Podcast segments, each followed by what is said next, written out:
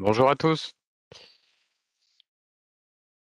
Allez, on va commencer avec euh, des marchés européens qui ont évolué euh, hier en dents de scie, hein, au gré des publications macroéconomiques tout au long de la séance.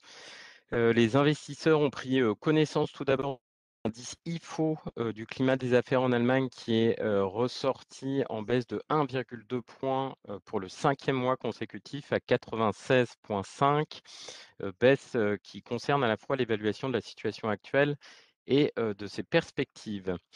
pour certains, cette baisse suggère hein, que l'économie allemande était en difficulté avant même le durcissement des restrictions liées au Covid.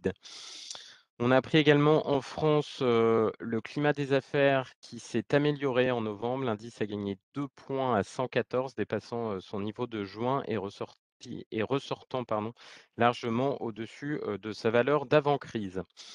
En synthèse, un CAC 40 qui a clôturé quasi flat hein, hier à moins 0,03%, le DAX en repli de 0,37% et l'Eurostock 50 à moins 0,18%. Côté US, même son de cloche. Hein, la veille de Thanksgiving, euh, les marchés américains ont évolué en fonction euh, de, nombreuses salves d'indicateurs macroéconomiques. Euh, tout d'abord, les demandes hebdomadaires d'allocation chômage ont enregistré 199 000 inscriptions contre un consensus qui en prévoyait plutôt 260 000 les commandes de biens durables qui, elles, ont reculé de 0,5% en octobre contre une anticipation qui tablait plutôt sur une hausse de 0,2% après moins 0,4% en septembre.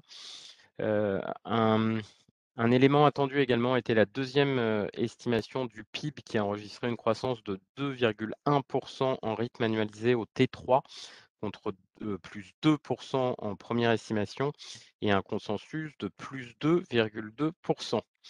Les stocks de grossistes ont quant à eux augmenté de 2,2% en octobre après avoir progressé de 1,4% en septembre. Un déficit de la balance commerciale US qui, lui, est ressorti à moins 82,9 milliards de dollars en octobre contre moins 97 milliards de dollars en septembre les ventes de logements neufs sur octobre sont ressorties sous le consensus à 745 000 unités contre 800 000 attendus. Et enfin, l'indice de confiance des consommateurs de l'Université de Michigan qui s'est établi à 67,4 en novembre, soit 1,4 point de mieux que les anticipations.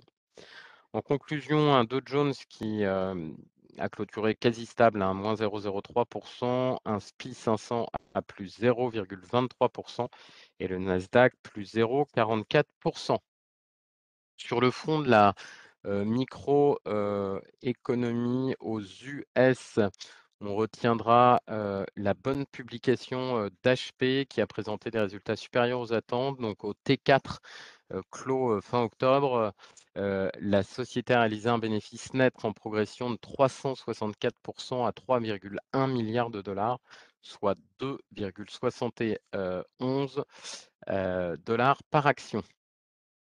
en Europe, on retiendra la bonne publication également de Rémi Cointreau qui a relevé ses perspectives de bénéfices pour l'ensemble de l'exercice après avoir fait état d'un bon organique plus important que prévu hein, de 104,5% de son bénéfice d'exploitation au premier semestre grâce notamment à la forte demande pour son cognac haut de gamme en Chine, aux États-Unis et en Europe concernant Vivendi, l'action Telecom Italia a bondi hier après la diffusion d'informations de presse selon lesquelles KKR envisage d'augmenter son offre visant à sortir l'opérateur de télécommunications de la cote.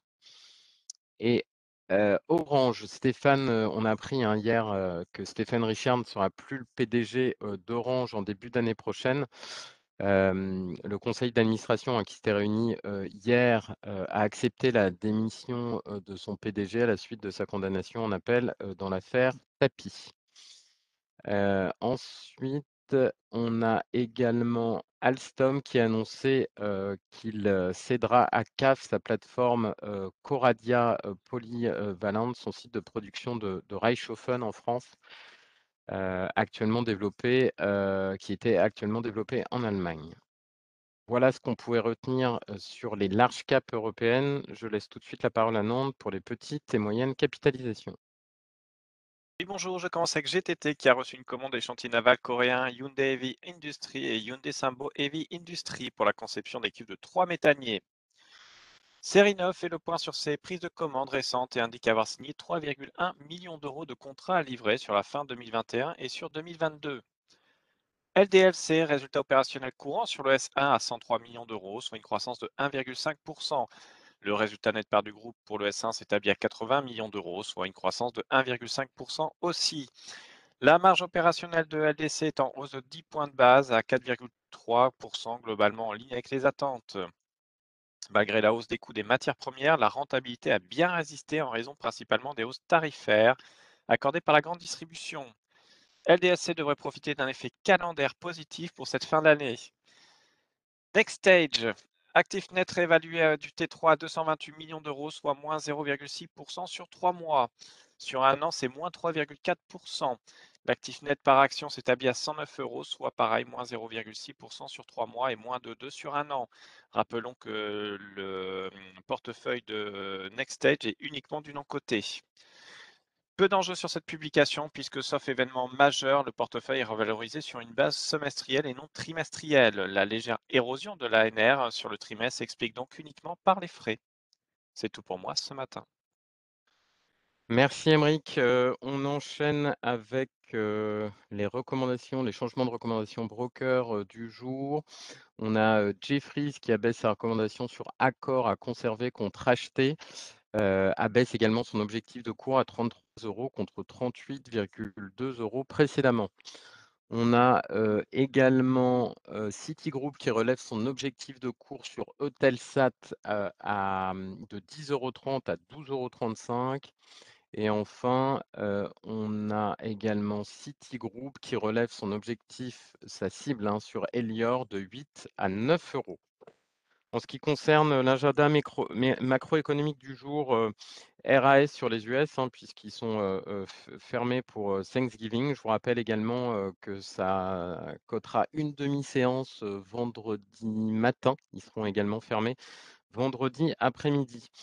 Côté Europe, pas grand-chose. On a juste appris là, avant, l'ouverture des marchés, que la croissance du PIB, allemand au T3 était revue, en baisse à 1,7 heu, contre, heu, une première estimation qui avait donné une croissance de 1,8 Je laisse tout de suite la parole, à Lionel pour la partie, technique.